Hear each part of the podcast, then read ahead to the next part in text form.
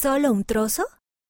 Por Jane McBride, basado en una historia real.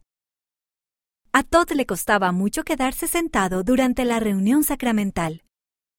Balanceaba los pies y se movía mucho en su asiento. A Todd le gustaba sentarse en el regazo de su papá en la iglesia, pero hoy su papá estaba de viaje.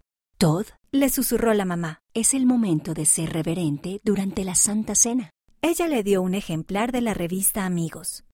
Todd miró las imágenes, pero enseguida se cansó de estar quieto.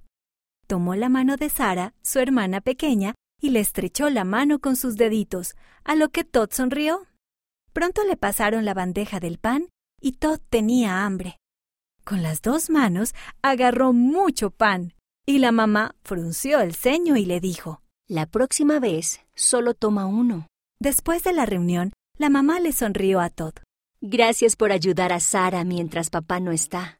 A Todd le gustaba ayudar a la mamá en la iglesia, pero pensó en todo el pan que tomó. Siento haber tomado tanto pan. ¿Por qué tomamos solo un trozo? La mamá abrazó a Todd. No tomamos el pan porque tengamos hambre. Tomamos el pan para recordar a Jesús y solo tomamos uno para que todos puedan tener un trozo para recordar a Jesús.